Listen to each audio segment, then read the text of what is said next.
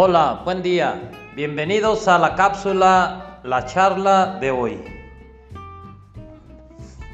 Sabes, el secreto del cambio es enfocar toda tu energía no en la lucha por tu pasado, sino en la construcción de tu presente.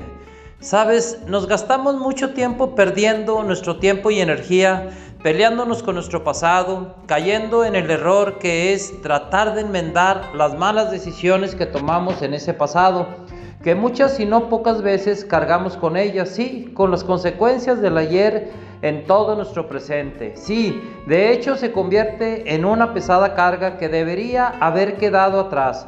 Por ello se llama pasado. Sin embargo, existen muchas y no pocas personas que tal vez tuvieron una niñez poco agraciada, alguna violación a sus derechos como persona, a veces física o moral, y no hubo la atención adecuada por algún profesional de la salud para que estas personas no crecieran dañadas con estos estigmas, que vulneraron sus derechos físicos y morales en su infancia, en su adolescencia, muchas veces por no hablar de ello, otras por la falta de atención de la familia, pero existen también muchas personas que tomaron malas decisiones. Sí, en sus vidas muchas malas decisiones y las consecuencias, obvio, no se hicieron esperar. Unas fueron económicas, otras fueron sentimentales, otras fueron frustraciones por tantas cosas que no lograron, por no poder obtener lo que anhelaban con sus sueños, que jamás cristalizaron, porque eran una quimera o era una utopía pero siguieron pensando que tal vez pronto llegarían y así perdieron años de su vida,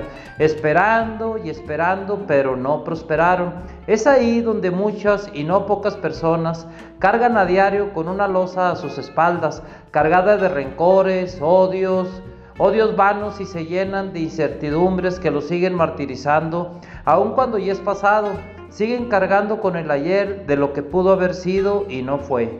Creo que es el momento de soltar y dejar ir. Creo que ahí está la clave para empezar a construir no tu futuro, sino tu presente. Sí, un presente cierto, pues el futuro realmente es incierto, porque ni siquiera existe todavía. Créeme, disfruta mejor el hoy, tu presente, grita, canta, baila, trabaja, pero no dejes tu vida solo en el trabajo.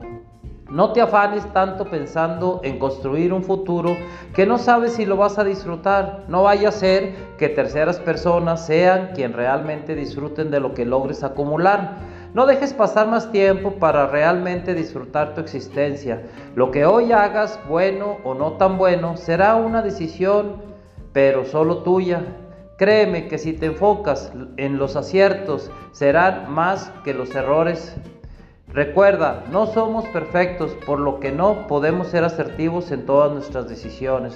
Pero si tomas tu día y lo vives con responsabilidad, con amor, con alegría, tan solo de saber que despertaste hoy y que estás vivo o viva, pues eso no es una suerte como le llaman muchos. Eso, mi amigo, mi amiga, eso es una bendición de Dios para ti y para mí. ¿Por qué? Porque fuiste de los elegidos para estar un día más en la tierra.